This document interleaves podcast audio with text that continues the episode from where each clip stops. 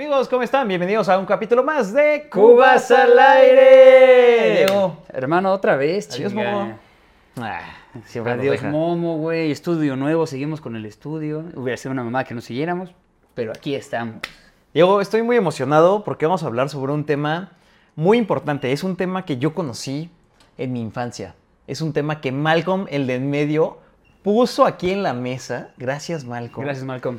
Porque hubo un momento en donde Riz empieza a trabajar con uno de los amigos de Francis. Y entonces el amigo de Francis está en una pollería, ¿no? Una hamburguesería. Una, ajá, era una hamburguesería. Y entonces le dice el cuate como de, oye, espera, ¿por qué no haces transacciones de bolsillo? Y era como de, güey, ¿qué es una transacción de bolsillo? Mira, una transacción de bolsillo es cuando te dan un cambio, no sé, son 5.98 y te quedas con los dos centavos para poder, pues, cuando te pagan 6, ¿no? Entonces es como de, ah, transacciones de bolsillo. Y el chiste es que se acaban chingando a Riz y después al amigo por esas transacciones de bolsillo.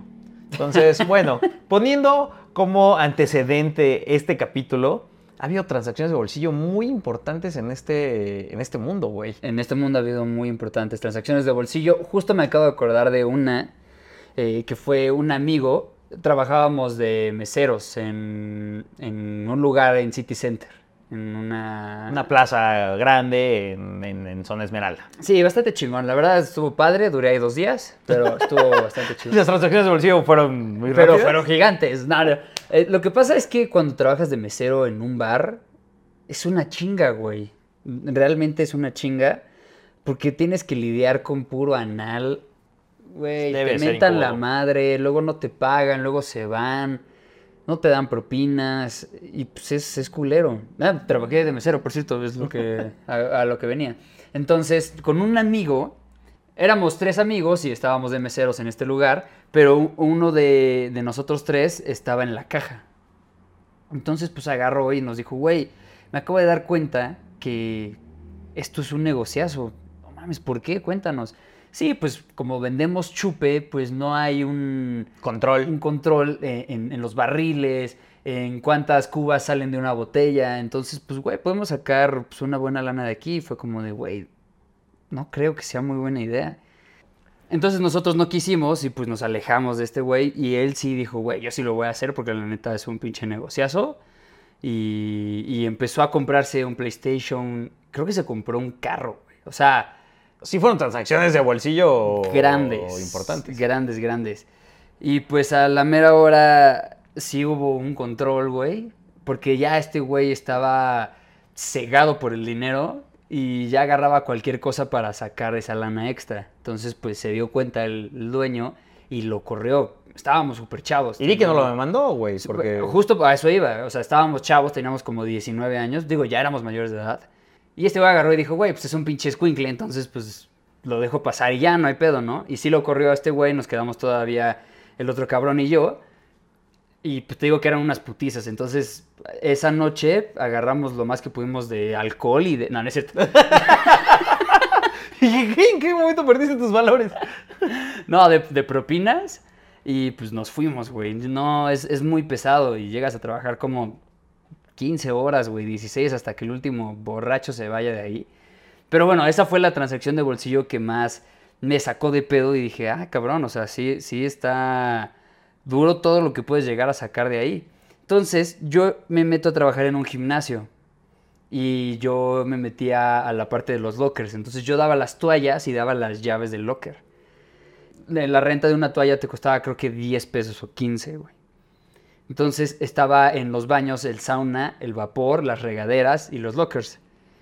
El güey terminaba de usar la toalla, me la daba y yo así de, ah, ok, chingón, 15 varos. Ok, me los daba, los guardaba y yo decía, güey, ¿cómo saco lana de aquí? O sea, tiene que haber algo, güey, una transacción de bolsillo, pero decente, güey, elegante, con clase, güey. Entonces se me llega a la mente y digo, güey, lavo la toalla y la seco. Y uno diría, no mames, cabrón, pero pues cómo...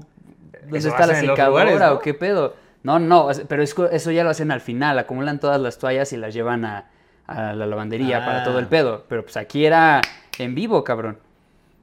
Entonces dije, güey, el sauna. Y justo mi turno empezaba en las tardes, que pues era cuando la hora de comida, muy poca gente llegaba a ir. Ya hasta en la noche ya se aperraba. Pero pues estaban vacíos el sauna, el vapor y habían dos, tres regaderas usándose.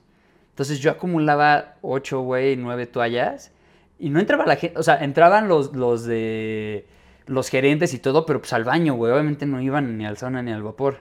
Solamente iban a mear y pues se salían de ahí. Entonces yo colgaba, eh, después de lavarlas, en, en el lavamanos, Ajá. este, las toallas en el, en el sauna. Y esperaba como 20, 25 minutos a que se secaran. Y las sacaba y las volvía a doblar, güey. Y de ahí sacaba, pues, no sé, güey, como 150 baros al día, güey, 200. Está bien, güey, digo, para. No mames, edad, güey. Y a esa edad, güey, Sí, estaba, sí, sí. estaba mucho. O sea, salía para mi peda del fin de semana, güey. Comprarme mis cigarros y, y chupe y mixers. Que realmente era lo que hacía los fines de semana, no hacía otra cosa, güey.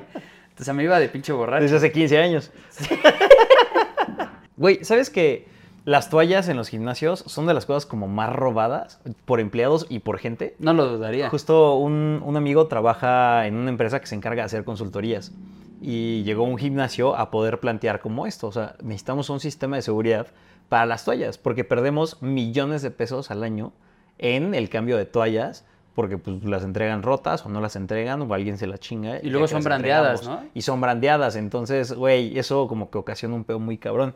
Y ya como que mi cuate, o sea, en conjunto como con su empresa, empezó a darles ya como todo el, el pedo de cuál podría ser el sistema de fidelización para poder ahorrar en toallas. O sea, creo que tenían que invertir como un millón de pesos, pero güey, al año iban a ahorrar 5 millones. O sea, Oye, ¿y cuál era fue? como ese pedo. No sé si ya lo decidieron, porque pues como que justo cuando me lo contó estaba como en el pitch y en el cierre, entonces ya no me contó por temas de confidencialidad. Ah, o sea, esto es actual. Sí, sí, sí, tiene nada de tiempo. Mm. Porque, pues, eh, o sea, resultó que sí es un gasto muy cabrón de los gastos pasivos que trae un, un- un gimnasio. Y, güey, digo, hablando igual de transacciones de bolsillo, hay una que está súper fuerte. No, hablar de transacciones. Está. Esta historia comienza en Pemex. Yo tenía una amiga que trabajaba en, en- en Pemex y eventualmente como que fue creciendo en puestos y digo, las plazas como que se iban ganando. Y llegó un punto en donde ya trabajaba en recursos humanos y en nómina específicamente de eso.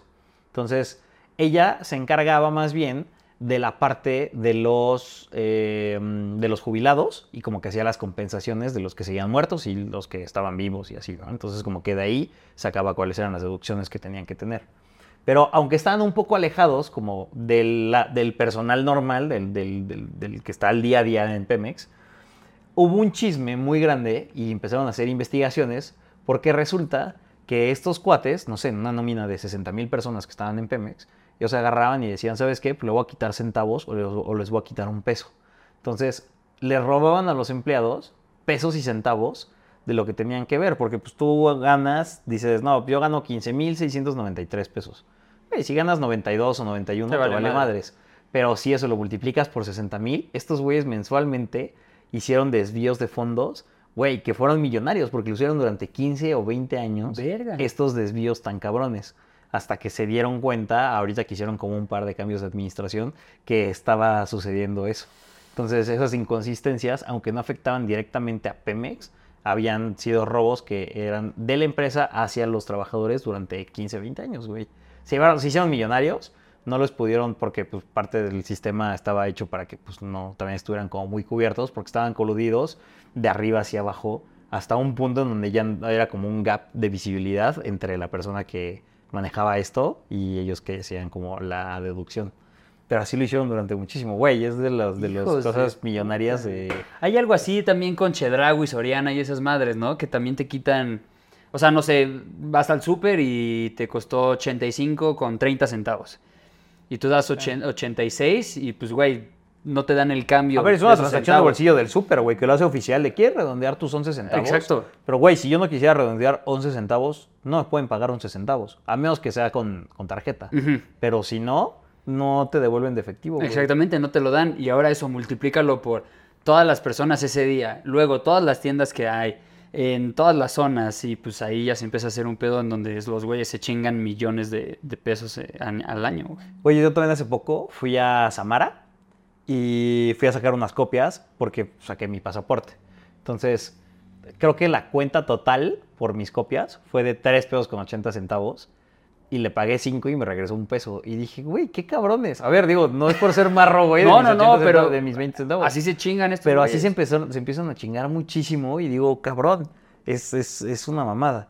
Ahora también, eh, entiendo que dentro de esta definición de transacciones de bolsillo, estás de acuerdo que el robo hormiga es slash transacciones de bolsillo, acaba siendo exactamente lo mismo.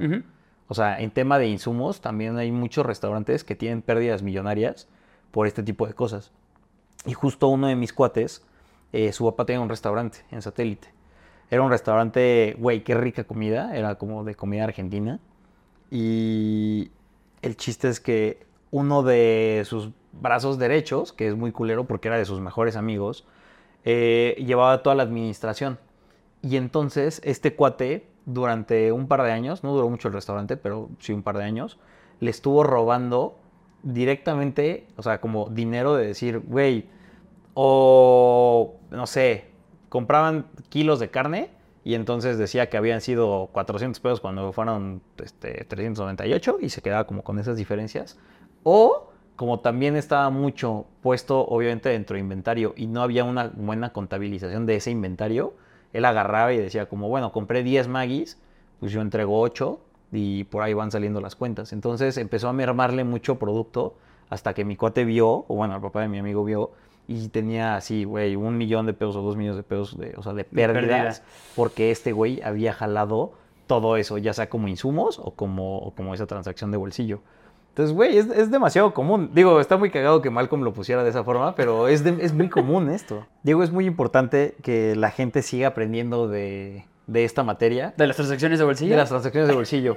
Así es que les quiero dar una recomendación. El Financial Times, a través de Henry Cravin, que es un autor de finanzas muy reconocido, creó un libro y un sistema que dice, dice Transacciones de bolsillo, retos y oportunidades del emprendedor. Por favor, no se lo pierdan. Güey, la cantidad de gente que Henry Cravin y güey empieza a googlear y compra el libro, Estás güey. mamando, güey. No, estás mamando. Ah, Estoy mamando, güey, pero, o sea, Henry Kravis sí es un güey de finanzas. y sí ha salido del Financial Times, pero... Estaría buenísimo que la gente diga como, no mames a huevo, debe de haber un método. Voy a intentar hacer ese método. No mames, güey. Qué pinche joya, cabrón. A ver, güey, uno de los grandes líderes de transacciones de bolsillo, Claro. ¿estás de acuerdo que es Jordan Belfort, güey? El lobo de Wall Street.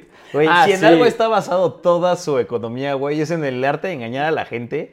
Y en- al principio eran transacciones de bolsillo, que lo entiendo, cuando eran como stocks, que ya sabes que iba vendiendo por centavos. En, güey, es que vas a invertir en la industria más cabrona y en la empresa que tiene un potencial de ser la empresa más Número de uno. aerodinámica. Y, güey, veías así pinche tablón ahí culero que se estaba cayendo y le invertían millones. Pero, güey, Jordan Belfort es partícipe de todo este pedo. es un pinche crack, Y lo hizo como un dios por un tema de oferta y demanda, de tienes la pluma y no la tienes. Eh, Me mama ese- esa, sí, sí, esa frase, güey. Güey, justo también hablando del tema de- del fraude, no sé si llegaste a escuchar del fraude del Melate en el 2012. ¿No? Ha sido el fraude de los más cabrones y qué cagado que mucha gente no lo conoce aquí en México, güey. Los, los coludidos en este pedo fueron más o menos como unas 6, 7 personas. Y estaba eh, coludida obviamente la host, cuatro güeyes ahí vergas de, de- de ese puesto para poder hacer toda esta tranza, cabrón. Se chingaron 160 millones de pesos, güey. Que era el premio en ese momento del El, Melate. el Melate, el, premio mayor. Del premio mayor. Entonces, eh, me acordé del niño que grita, premio mayor. por favor". este, y entonces estos güeyes dijeron, güey, tenemos que chingarnos, ya sabemos cómo funciona este pedo del melate, tenemos que chingarnos el premio mayor. Pero puta, ¿cómo le hacemos? Entonces se transmitía este pedo siempre en vivo, pasando a las 10 de la noche o a las 10 de la noche, no me acuerdo, algo así. Entonces, estos güeyes dicen, ya llevamos haciéndolo tantos años, tanto tiempo en vivo, la gente ha fallado, la gente ha ganado, vamos a grabarlo. Entonces lo grabaron ese día, güey, como dos horas antes de, de las 10 de la noche, de la hora en que lo transmitían. Güey. Entonces se pusieron súper de acuerdo, güey. Contrataron a- al, al niño, güey. Esta vieja, la host, se hizo coludida bien cabrón. Estos otros pendejos. Entonces dijeron, vamos a hacerlo. Lo graban. Después de que lo graban, ven los números que caen y compran el boleto, güey. Entonces ya que compran el boleto, como 30 minutos, una hora después de la grabación, lo, lo suben, lo transmiten y pues ganan, ganan el premio. Lo cobran meses después y reparten obviamente el dinero y, y no, no fueron a trabajar al día siguiente, güey. Entonces, Ya nunca más fueron a trabajar. Sí, no, no, no, ya nunca más fueron a trabajar. Entonces, pues la encargada, que, que obviamente ese día como que la convencieron de, de, güey, no, no vengas a verlo, pues ya sabes cómo es, velo ya la transmisión en vivo. Fue como de, ah, sí, a huevo. Entonces, pues ya lo ve la transmisión en vivo y todo el pedo. Ella se da cuenta, obviamente, güey, porque empiezan a hacer, eh, hacen el cobro y empiezan a hacerse, estos güeyes faltan al trabajo y hacen la, eh, como los depósitos, güey, a cada, a cada familia, porque lo repartieron como que en sus familiares, entonces fue como de, güey, o sea, Lo planearon cabrón, como una red Lo para hicieron cabrón ¿Y qué los delató? y, y los delató este pedo, güey, o sea, todos los movimientos de lana. Ah, que fueron Y- demasiados y- movimientos como muy evidentes. Y que estaban relacionados todos, güey. O sea, pues dejaron de trabajar, hicieron los movimientos estos güeyes que ya no están aquí, entonces fue como de, güey, nos chingaron. No sé si los llegaron a atrapar, pero, y si sí, pues como demostrarlo bien, bien, chance y les costó un pedo, la neta no sé, pero fue el fraude más cabrón de- en México, güey. Fue en Zacatecas. Güey, hay justo una película, no sé si la has visto, se llama La Fórmula Ganadora, es con Brian Carston. Y es una familia de Massachu- Massachusetts. ¿Quién es Brian es, Car- Carston? Me suena. es el de, de- eh, El papá de Malcolm. ya, claro. Este ah, da- que es del Melate. Sí, es justo el Ujú. Melate, güey. Es, es en Massachu- No la he visto. Massachusetts, en Estados Unidos. Estos güeyes encuentran unas máquinas y, em- y como que el güey es muy bueno matemáticamente, se jubila y empieza a encontrar que hay una lógica y una falla dentro del sistema de todo esto. Entonces, entonces empieza a comprar un chingo de boletos y empieza a hacer como más grande el pedo. Y le dice a la comunidad, oigan, hay que abrir una empresa de esto para poder mejorar pues nuestra comunidad. Entonces toda la gente le empieza como a invertir, crean esta empresa y gracias al sistema que él desarrolla se empieza a hacer como mucho más grande y empiezan a generar un chingo de millones. Y a la empresa de esta de, de, de Melate, güey, de Estados Unidos no le importa porque dice, güey, yo ya gano un chingo con lo que estoy haciendo. Si estos güeyes ganan o no, lo que están haciendo es truquear el sistema y llevar lo que ellos lo ganen en lugar de otras personas. Pero, güey, yo estoy dando las mismas oportunidades y listo. Entonces, es- es- se me hizo como muy parecida a esto que estabas diciendo. Ah, no mames. Digo, esto sí lo hicieron muy cabrón, güey, porque estos güeyes fueron de adentro. Sí, de lo adentro. Pinches Pero, güey. güey, siento que cuando ganas este, este tipo de cosas, o sea, como un melate o algo así, toda la vida tienes la esperanza. O bueno, al final es una madre que vives con esperanza de poder ganar y cambiar tu vida y hacerte millonario. Justo nos platicó un amigo, ¿te acuerdas? Hace poco que en teoría, por más que juegues y llegues a ganar, nunca le vas a ganar al, al sistema. O sea, siempre vas a perder. Así, en un hayas ganado, sí, güey, pero perdiste ya 300 atrás. Entonces... A ver, tendría que estar muy cabrón de agarrar y llevarte. Me acuerdo que hace poco, y no fue esa vez, porque creo que el, como que el premio mayor no se lo han llevado como tan seguido muchas personas, pero hubo un punto así de, güey, 450 millones de pesos era como el premio mayor y se lo llevó un cabrón. ¿En serio? Que justo por temas de seguridad, ya no dijeron como su nombre ni nada, Sí, pero, pero, güey, tenía toda la lógica. Imagínate que, pues hoy, güey, ¿cuánto tienes en el banco? 50 mil, 100 mil, 200 mil pesos, ¿no? Pon tú que te vaya de huevos con eso y que mañana tengas 450 millones, digas, güey, por haber comprado un boleto y, y ya, güey. ¿Qué es lo primero que harías sin pensarlo? ¿Qué, qué, en qué Viajaría. gastas? O sea, renuncio, viajo y ya. A partir de ahí empiezo a viajar con la gente que quiero. Compro, yo compraría un chingo de casas y tendría un buen como de pasivos Bienes para raíces. de ahí tener cosas. Y Ah, ya, güey. O sea, remodelaría. Toda la vida he querido. eh, mi tía tiene una inmobiliaria. Eh, y, güey, pues ahí fue pues, de mis primeros trabajos. O sea, era, fui mesero y después vendí. Bueno, no vendía ahí, pero, pero ayudaba a que pudieran todos vender y subía publicidad a internet y todo. Y varias veces acompañé a mi mamá, a otras asesoras a ver casas y enseñar casas. Y otras veces, un par más, yo fui solito a, a enseñarlas y serio? tratar de venderlas. Y, güey, me encantaba. Y uno de mis primos, que justo lo conoces, se dedica a eso. El networking que haces, la gente que conoces, se me hace un pedo como muy chido de irlos asesorando en este mundo de bienes raíces. Entonces me encantaría poder comprar una casa, eh, rentarla, venderla, cambiarla, eh, administrar como propiedades y, güey, de ahí usar eso para tener networking. Podrías llegar a ser de los nuevos, estos güeyes, eh, hermanos a la hora, cabrón. Ah, ¿esos quiénes son? ¿No los conoces? No. Son unos güeyes que son hermanos, y son gemelos, güey. Entonces, uno se dedica al diseño de la casa y el otro La vende. la, la vende o la compra. Entonces llega, no sé, güey, Tronco y les dice, oigan, quiero una casa de 3 millones de pesos, que es mi, mi presupuesto. Ah, ok, pues mira, conseguí esta de 2 millones y medio, pero estos 500 mil se los puedo dar a mi hermano para que la haga de te cagas. Y igual no son las dimensiones que quieres, pero güey, adentro te va a quedar cabrona. Va. Y ese güey agarra y, y tira a las paredes, güey, y empieza a hacer este, un tragaluz muy cabrón, una Se roba los focos, hace sus transacciones de bolsillo. Hace sus transacciones de bolsillo, güey. te va robando maderita, robles. No, pero sí está muy chingón, güey. Gran, gran acierto. ¿Hermanos a la obra? Hermanos a la obra.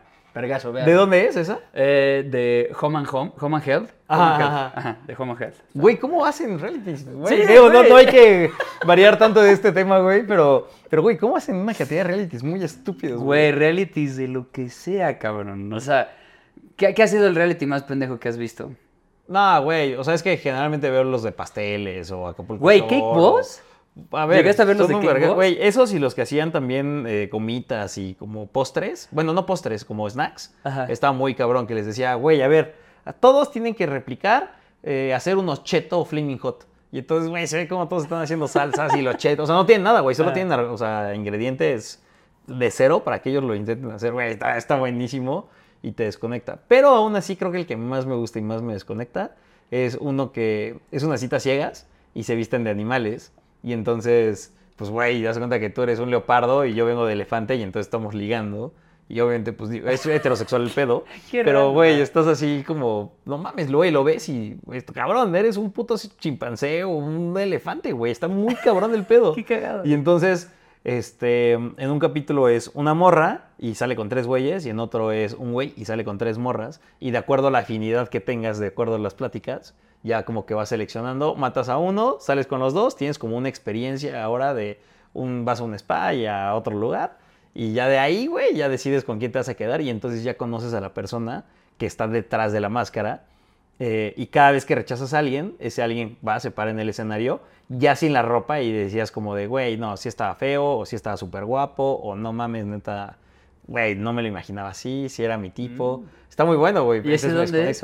Está en Netflix, güey. Beast algo, güey, se llama. Beast Loves. o- Suena chingón, güey. Digo, nada como lo controversial y lo clásico, que son los güeyes de los de las choppers, ¿te acuerdas? El- Ah, el, papá y el hijo que siempre se agarraron a putazos sin ningún motivo, güey. Y, y otra que, eh, bueno, no es que la vea, pero en TikTok me aparece, que es una casa de empeño. Entonces van... eh, O sea, como el precio de la historia. Ajá, como el precio de la historia, pero no es precio de la historia. Entonces van y dicen, eh, güey, quiero que me des 200 dólares por mi reloj. Y es como, ¿por qué te voy a dar 200 dólares por tu reloj? Pues porque yo te digo, y güey, Y se empiezan a putear. se empiezan a agarrar putazos. Güey, el dueño del lugar se sale y se agarra a putazos con sus clientes, cabrón. No mames, es un vergazo, güey. Pinche realities pendejos, güey. Son una joya. Amigos, espero que les haya gustado este capítulo de Cubas, Cubas al aire, verdad es que, señores. Eh, preparamos mucho esto de transacciones de bolsillo. Recuerden el libro Transacciones de bolsillo, el arte de aprender a robar. A huevo que sí. Señores, muchas gracias por ver este capítulo de Cubas ¡Hasta al aire! Nos Cuídense vemos en mucho. el siguiente. Bye bye. Adiós.